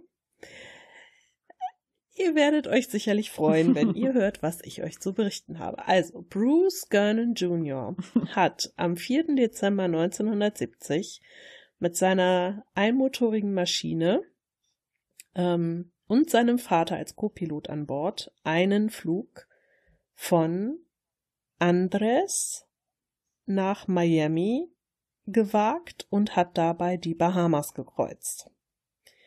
Sein Vater hat wohl der Bodencrew später bestätigt, was da passiert ist. Ob das jetzt so stimmt oder ob das ein Schlaganfall war, wer weiß. Auf jeden Fall. Bruce Gernon Jr. war damals 29 Jahre alt und ein ausgebildeter Pilot mit einer Flugerfahrung von rund 600 Stunden. Seine Flüge hatte er zwischen den Bahamas und Florida absolviert. Am 4. Dezember stieg er von Andres zu der ihm zugewiesenen Flughöhe von 3500 Metern auf und erblickte eine Wolke in Form einer Ellipse, die vor seiner Beechcraft Bonanza A36 schwebte und ohne Bewegung dort verharrte. Gernon Oh, oh. schenkte der Wolke kaum Beachtung, weil er sich zu dem Zeitpunkt mit seinem Flugplan beschäftigte. Sein Flugzeug hatte eine Steigleistung von 300 Metern pro Minute und er konnte daher mit Leichtigkeit über die Wolke hinwegsteuern. Die mysteriöse Wolke folgte seinem Aufstieg, doch zwischendurch konnte Gernon einen minimalen Vorsprung herausholen. Bei jedem Versuch holte die auf 25 Kilometer Breite geschätzte Erscheinung Gernon wieder ein. Er befand sich plötzlich in der Wolke und schaffte es aus ihr heraus. Das Firmament war kristallklar, als er die Wolke verlassen hatte. Zu seiner Verwunderung hatte das Mysterium die Form eines riesigen Halbmondes angenommen, und ein Stück der Wolke lag in 20.000 Metern Höhe vor ihm. Sie erstreckte sich bis ins Meer und schien keine Cumuluswolke zu sein, wie man sie kennt. Erneut startete Gernon den Versuch, das wolkenartige Gebilde zu umfliegen, doch er befand sich in der Mitte der Wolke und erblickte eine Öffnung. Als er in die Öffnung flog, stellte sich diese als ein Tunnel heraus, und er passierte ihn mit einer Geschwindigkeit von 345 Stundenkilometern. Der Tunnel verengte sich weiter und führte Gernon zufolge offenbar nach Miami. Seine Länge schätzte er auf 1500 Meter und er entdeckte am Tunnelende einen wolkenlosen Himmel über Florida. Die Wände des Tunnels über dem Bermuda-Dreieck beschrieb er als strahlend wabernd weiß. Als die Flügelspitzen mit der Tunnelwand in Kontakt kamen, empfand Gernon ein Gefühl der Schwerelosigkeit. Die Maschine kam Mhm. aus der Wolke heraus und ringsherum war Dunst in grün-weißer Farbe statt eines blauen Himmels zu sehen. Eine Ermittlung der Position schlug fehl, weil alle Instrumente und Elektronik gestört waren. Der Aufbau einer Funkverbindung zur Bodenkontrolle kam nicht zustande, als sich plötzlich die Radarkontrolle von Miami meldete. Nach seinen Berechnungen hätte er sich aber erst in der Nähe von Bimini befinden müssen. Als er sich gerade mit der Radarkontrolle unterhielt, erschienen ringsum jalousienartige Schlitze, die in die gleiche Richtung zeigten wie das Flugzeug. Okay. Die Schlitze gewannen an Breite, bis sich unterhalb seiner Maschine die Küste von Miami Beach zeigte. Der Flug hatte 45 Minuten gedauert und keine 75 Minuten. Görnen wählte außerdem nicht die Direktverbindung, die sich auf 300 Kilometer belief, sondern eine Route von 375 Kilometern Länge. Die Beechcraft war 345 Kilometer geflogen, obwohl sie nur eine Höchstgeschwindigkeit von weniger als 300 Stundenkilometern erreichen kann. Das Rätsel wollte Görnen lösen und er rechnete basierend auf den Spritrechnungen den Kraftstoffverbrauch seines Fluges. Das Ergebnis waren 100 Liter für die geflogene Strecke und das waren 50 Liter weniger, als er im Durchschnitt verbrauchte. Er konnte sich dieses Mysterium nicht erklären. Nicht nur Görnen, sondern auch andere Piloten berichteten von einem seltsamen Zeitgewinn oder Zeitverlust, wenn sie die Region um das Bermuda-Dreieck passieren. So mancher Flieger berichtete von einem Sprung in die Zukunft, die Vergangenheit oder einem Zeitstillstand. War der Tunnel eine Art Zeitsprungportal oder Warp-Tunnel? Was denkt ihr? Warp-Tunnel, auf jeden. Hundertprozentig. Ich bin ja schon fasziniert, dass er nicht mit der Enterprise zusammengestoßen ist, die Mhm. da wahrscheinlich auf Warp 9 gegangen ist. Das macht auf jeden Fall Sinn. Also dieser Typ hat tatsächlich seit den 70er Jahren regelmäßig wohl auch Auftritte im Fernsehen, irgendwie Bücher geschrieben, Scheiß. fühlt sich da jetzt Mm. berufen, irgendwelche Zeitreisephänomene zu erklären. Und also entweder hatten er und sein Vater, wenn der das bestätigt, eine geteilte Halluzination bedingt durch Sauerstoffmangel oder einen gleichzeitigen Schlaganfall, keine Ahnung. Industriealkohol. Oder Uri er Geller hat auf jeden Fall gute Arbeit geleistet. Irgendwie sowas muss es gewesen sein. Aber ich glaube nicht, dass das echt ist. Wann war das nochmal? 1970. Ja, ich, ich vermute halt, dass die, die haben sich das doch bestimmt zusammen ausgedacht, mal auf dieser Welle mitzuschwimmen. Hat ja funktioniert, ne? Ich meine, wie langweilig kann dir sein bei einem Flug von über einer Stunde? Ja, da hast du schon viel Zeit, dir sowas auszudenken, oder? Sagen wir es mal so, ne? Also, je nachdem, wie groß die Maschine ist, nimmst du ja eventuell auch mal Leute mit. Und es ist natürlich schon geil, wenn du sagst, 75 Minuten, Leute, ich schaff das in 45 Minuten. so, rechne das mal am Tag hoch, weißt wie viele Leute von A nach B schaffst. Und im Endeffekt, oder ey, 70er, war das nicht die Hochburg der synthetischen Drogen, so Flower Power und so? Vielleicht hat er auch einfach eine Lachgaseinspritzung irgendwie da an seinem Flugzeug vorgenommen und ist dann quasi wie mit Megablähungen quer über das Bermuda-Dreieck geschossen. Ich will das gar nicht wissen. Oh, da kommt der Bruce wieder. Ich habe ist auf jeden Fall total erfunden, was die zwei sich da ausgedacht haben. Ich habe in dem Zusammenhang, habt ihr diesen Namen Ivan Sanderson mal gelesen Nee. mit dem Bermuda-Dreieck? Nee. Das ist auch total der Hammer. Das ist ein Typ. Ivan. Der, der Ivan, ja. Der Ivan hat ein Buch geschrieben, mal über das Thema Bermuda-Dreieck. Ich möchte euch einfach mal vorlesen. Warte, wo war das denn? So, also ich finde schon immer die Beschreibungen geil. Passt auf. Überbegriff einer der Wikipedia-Einträge. Bo Boeing 727 der National Airlines. Jetzt wird's gut zu. Ivan Sanderson berichtete 1970 in seinem Buch Invisible Residence, das von auf dem Meeresboden lebenden Außerirdischen handelt, dass es bei einem Flug der National Airlines mit der Boeing 727 kurz vor dem Landeanflug zu einem Vorfall gekommen sein soll. Ich finde schon die Formulierung mega. Während des Landeanflugs verschwand die Boeing angeblich für zehn Minuten vom Radarschirm, tauchte dann aber plötzlich wieder auf und landete ganz normal am International Airport von Miami. Sanderson schrieb, dass sowohl die Uhren der beiden Piloten als auch die der Passagiere um zehn Minuten nachgegangen sein sollen. Die, dieselbe, dieselbe Zeitdifferenz sei auch auf dem Bordchronometer beobachtet worden. Und jetzt kommt der letzte Abschnitt.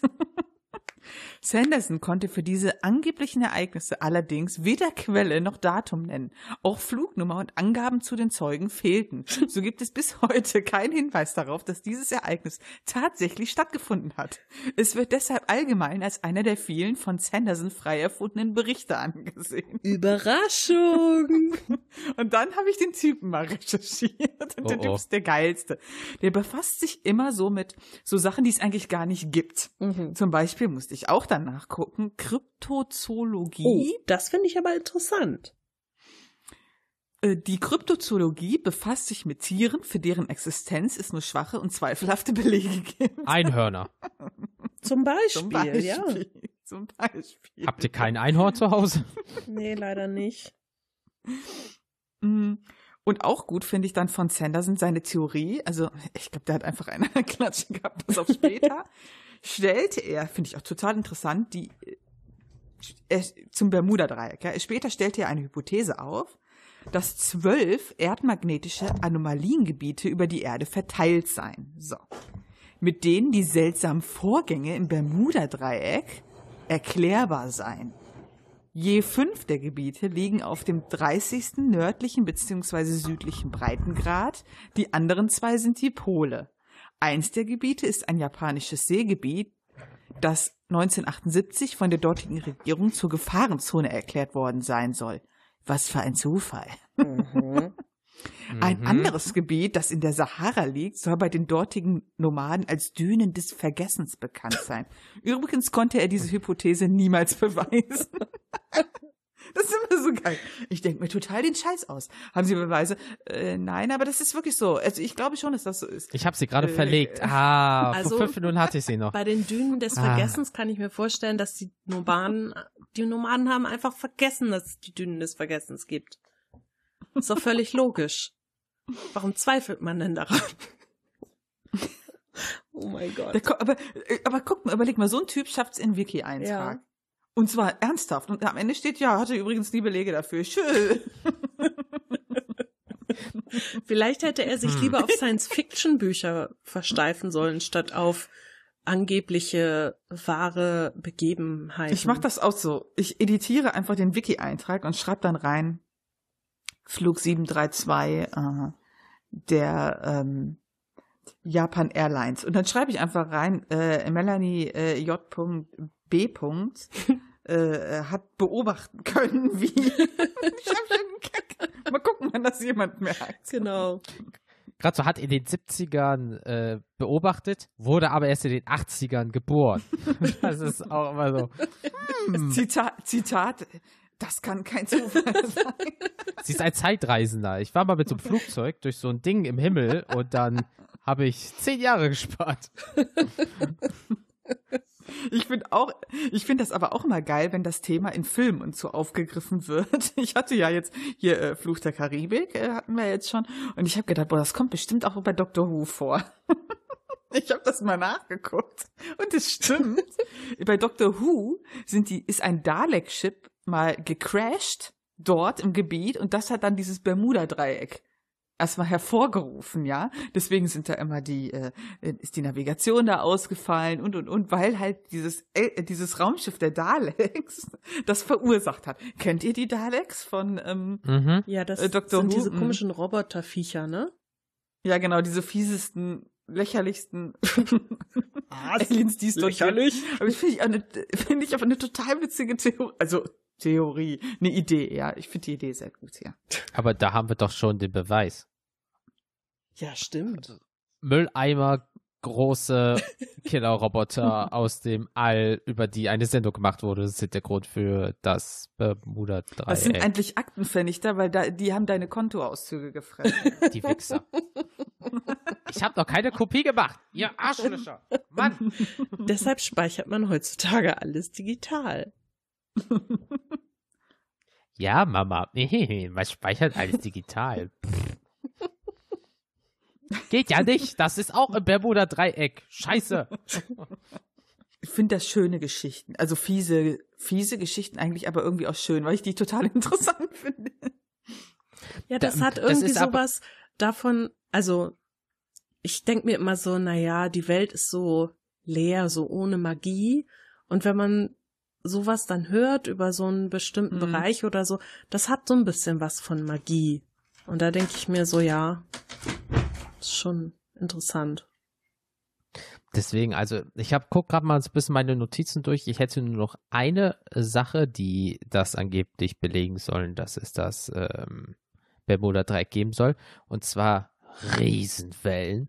In bestimmten Regionen der Ozeane ist die Wahrscheinlichkeit für das Auftreten sich überlagener Wellen erhöht. Bis jetzt noch realistisch. Die Amplituden dieser Wellen summieren sich auf, sodass extrem hohe Wellen, Freakwaves oder auch Kavenzmänner jetzt, jetzt weiß ich auch, woher dieses Wort kommt, Ja. auftreten können. Ähm, es ist denkbar, dass derartige Überlagerungen im Bermuda-Dreieck aus geologischen Gründen mit erhöhter Wahrscheinlichkeit auftreten. Klar, je nachdem, wie der Boden geschaffen ist und das Wasser da entlang fließt, kann es zu Wellen kommen, klar. Nachgewiesen ist eine solche erhöhte Wahrscheinlichkeit für Seegebiete nicht. Außerdem würde solche Wellen das Verschwinden von Flugzeugen kaum erklären, weil 3000 Meter Höhe Wellen, hm, davon gäbe es Beweise, aber Das wäre auf jeden ja. Fall mal ein Kavenzmann. das wäre ein ordentlicher Kavenz. Jetzt mal kein Scheiß. Ich habe mir das durchgelesen. Ich so, scheiße, daher kommt das Wort. Ich habe das jahrelang falsch benutzt. Verdammt, das ist eine riesige Welle. Scheiße. Der Bildungsauftrag erfüllt. Ja, Leute, dafür sind wir da. Kennt ihr das? Bildung. Genau, haben einige vielleicht noch nichts von gehört. Boah. Ich weiß man. Wow, Dead Burn, ey, Savage. Steffi schießt sich ins Aus. Aber, aber auch äh, dieses, dass man hier beim äh, Flight 19 ja keine äh, Wrackteile gefunden hat. Ja, also wenn du, also wenn du mal moderne Unglücke nimmst, wo sowas passiert ist und wo man bis heute, gibt ja, gab ja noch vor ein paar Jahren dieses eine Schiff, was man, äh, Schiff, dieses Flugzeug, was man nie gefunden hat. Erinnert Das ihr von der euch? Malaysian Airline, ne? Ja, ja, genau. Da Mhm. hat man ja auch fast, da hat man auch fast gar nichts gefunden. Ja, ähm, also das ist ja nichts Ungewöhnliches, dass man da nichts findet. Je nach Strömung, dann guckst du, dann gucken die vielleicht, die vermuten ja nur, wo die ungefähr abgestürzt sind, und dann ist das auch noch ein paar Tage her. Schwierig. Hm. Ja, weil, was ist, wie groß ist schon der Ozean? Also dieser kleine Tümpel, das ist ja wohl zu finden, der ganze Kram. Ja, also Da da kann's flie- ja stürzt los. ein Flugzeug ab und dann denkst du, ja, kann doch hier nur irgendwo im Umkreis von fünf Metern sein. Dann kannst dann du ja suchen die da zwei losschwimmen. Du Ja. und äh, Mitch Buchanan aus Baywatch mit einer Rettungsboje und dann geht's los. Fünf Minuten. Wo- Aber Dann- nur, wenn ich so einen roten Bikini krieg. Ja, Also gerne. das war dann so. und in Slow-Mo die ganze Zeit. Ich Alles mein, andere ist aber real, nur ich laufe in Slow-Mo die ganze Zeit. Ich meine, gerade gerade diese ähm, Strömungen sind halt total krass, ja. Also, wenn, ihr kennt ja bestimmt auch diesen Müllstrudel, den es Ja. gibt. Mhm. Ne? Also, also das ist ja so ein Beispiel dafür, wie heftig das sein kann. Oder wenn, äh, ja, und ich hatte ja vorhin auch mal Kübelböck erwähnt, äh, äh, erwähnt, erwähnt. Ähm, wirklich fa- fand ich auch ganz schlimm, wie schnell die den gesucht haben und du findest die Person Ja. nicht mehr. Es ist einfach zu krass. Ja, oder wenn man, jetzt ist doch wieder irgendwie eine Frau äh, von so einem Ja. Cruiser gefallen, ja. Wenn die da reinfallen, die sind weg, du findest die nicht mehr. Es, das ist Man darf ja und nicht vergessen. Ja, so ja, du zuerst, du zuerst. das ist ja mit so einem, ich sag mal, Wrackteil, okay, klar ist das viel mehr, aber die Umstände sind ja eigentlich ähnlich, sage ich jetzt mal.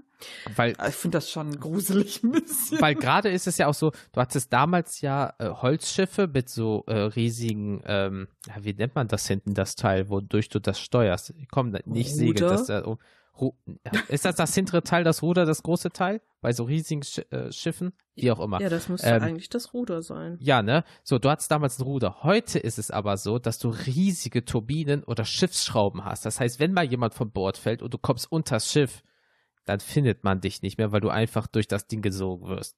Ja. Weißt du, also auch auf den Aspekt, das hat man ja bei Titanic gesehen, ne? Äh, das unsinkbare Schiff. Und, äh, ah ja, soll demnächst dann der zweite Titanic ja in der Mache sein. Die wollen das gleiche Ding nochmal ähm, fahren. Vorteil Ach, ist, mit dem Bermuda-Dreieck. abgesehen vom Bermuda-Dreieck, es ist ja, wir leben in einer Zeitalter, da schmilzt das Eis recht schnell. Ich glaube, so viele Eisbrocken im Weg gibt's da nicht mehr, leider. Ähm, aber das ist so der Punkt, das ist schon wirklich gruselig. Also wenn du wirklich mal in so ein Schiffsstrudel, hast ja am Rhein ja auch. Es gibt ja Leute, die gehen Ja, im genau. Rhein schwimmen, die sind zehn Meter vom Ufer entfernt. Auf einmal geht das einfach 30 Meter gefühlt runter. Sog, du ertrinkst innerhalb von ein paar Ja, Sekunden. richtig. Ja. Und das ist so gruselig. Wasser findet immer seinen Weg. Und wenn du da drin bist, bist verloren. Das finde ich ja total schlimm, ne? So gerade der Rhein, ne? Da, da denke ich halt auch immer, wie viele da schwimmen gehen. Mhm. Und ich denke mal, Leute, der Rhein ist total gefährlich. Der hat so viele Strömungen unter Mit den Wasser. Schiffen auch noch. Ja, äh, genau. Und äh, ich denke halt, dass das, äh, wenn du dann noch mal sowas hast, das ist ja noch mal viel krasser. Gerade auf Und ich offenen finde, Meer. Und ich finde das halt überhaupt nicht ungewöhnlich, dass du dann jemanden oder so ein, auch so ein Flugzeug oder so ein Schiff nicht mehr findest. Also ich halte das sogar für relativ realistisch, dass das so ist. Jeder kennt doch, jeder kennt doch Findet Nemo mit den Schildkröten, wo die durch diese riesige Strömungsautobahn. Ja. Ja. Ja, genau. Und jetzt stell dir mal vor, du bist da drinne. Hunderttausende von Kilometern unter Wasser. Dich überholen Schildkröten und so ein komischer Fisch mit einer kleinen Flosse. Weißt du? Ähm, da hast du keine Chance als Mensch. Das ist einfach so. Da würde ich aber blöd gucken, wenn du da so als Mensch so durch den Strudel und dann schwimmt so eine Schildkröte an dir vorbei. Hey, Dude. Und, und dann denkst du, kann ich einfach nur ertrinken, bitte. Er sagt dann, das ist die Abkürzung von 75 auf 45 Minuten nach Florida. genau. Wow. Highway 75, let's go. Also können wir uns darauf einigen, dass wir an den ganzen schwurbeligen Shit nicht glauben, sondern eher an eine Reihe von Unglücke und fiese Bedingungen, die da teilweise herrschen, aber dass wir es schon nett gruselig finden, die Geschichten zu hören.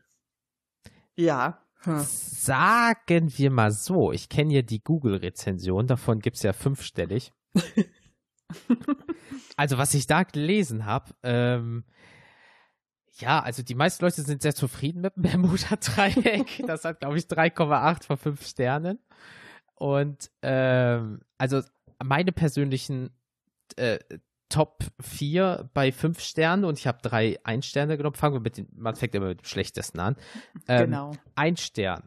Das ist ja blöd, dass es da kein gratis WLAN gibt. Dachte, wenn ich da schon abstürze, möchte ich zumindest einmal ins Internet gehen. Aber nein, stattdessen kostet das einfach 1,50 Euro die Minute. Mann, der arme Kerl. Aber die wollen Also- natürlich auch ein bisschen Kohle verdienen da, ne? Ich, ich, ich wollte schon sagen, Alter, die Aliens, ne, zocken ja ohne Ende ab. Ja, Ja, aber also- du musst mal bedenken, wie teuer der Treibstoff nach Aldebaran ist. Oh, Die ja. brauchen einfach Kohle. Weil wir wissen, alle Internet wird durch Kohle betrieben. Genau.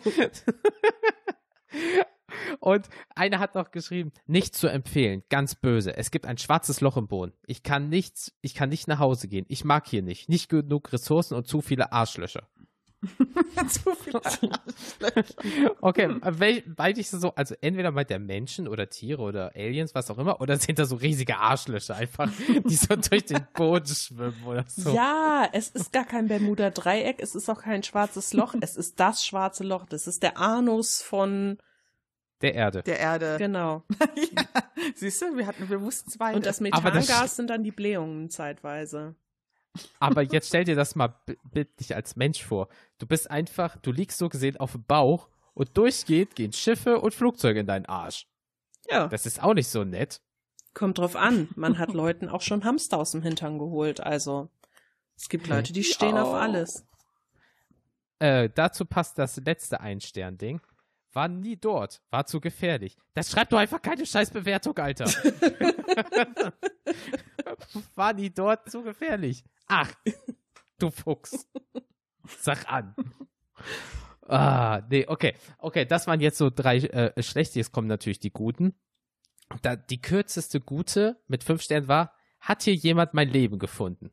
Das finde ich zum Nachdenken. Wow, Wow, das ist, das ist total deep. Das ist wie, wie das Bermuda-Dreieck. Wow. Joke. Wow. So Tag der schlechten Wortwitze. Was? Der, der, der, ist immer bei mir. Ach so. Ähm, dann war noch einer, hab meiner Schwiegermutter einen Urlaub dorthin geschenkt. Ihr hat es so gut gefallen, sie ist nie wieder zurückgekommen. Perfekt, muss ich mir merken. Und ähm, 10 von 10, da hat jemand das System von Google nicht verstanden. Äh, 10 von 10, beste Raststätte, Service vom Feinsten, Toilettenspülung lässt alles verschwinden. Sogar dein Hunger bei der hauseigenen Kantine. Die Atmosphäre ist beeindruckend, hat ein bisschen was von einem riesigen Staubsauger. Trotzdem sehr ergreifend. Ich kann es jedem Reisenden empfehlen, dort eine Rast einzulegen. Manchmal sogar Willen, ne, gegen Willen des Piloten. Okay. Ja. Toilettenspülung lässt alles verschwinden. Das war groß geschrieben, alles. Was auch wieder zum großen Anus passt, siehste. Wir kommen dahinter, hinter das Geheimnis. Wir kommen hinter den Hintern. Oh okay. Gott, ja. Ähm, und das letzte, ich glaube, da hat jemand ein bisschen viel Marvel geguckt, aber vielleicht ist es ja auch die Antwort. Ne? Also 5 von 5 Sternen, der hat das System verstanden. Die Außerirdischen sind dort total nett. Thanos hat mich auf einen Drink eingeladen. Ich durfte mal seinen Infinity-Handschuh anziehen. Ich hoffe, der meint wirklich den Handschuh. äh, Venom lebt dort auch und wir sind dort abgestürzt. Na klar, äh, die Aliens haben mir Marsianisch beigebracht. Mhm.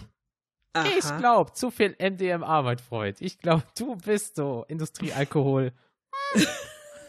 Genau, der Ich hat die ja neuen nicht. Fässer von der Marie Celeste gefunden und hat sich ordentlich damit die Birne weggeschallert und dann hat er auch Thanos und äh, Venom gesehen, genau. Ich, ich, ich sag's mal einfach so, wenn du mit so Fässern dir einen Bierhelm baust, nie eine gute Idee.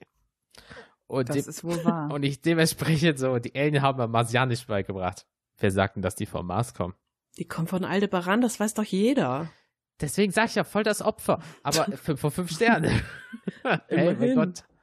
Da, jetzt weißt du auch, wo Thanos, Leute, ihr habt bestimmt Infinity War schon alle geguckt, wenn nicht, Thanos, ne, gelber Typ mit diesem komischen Hodenkinn.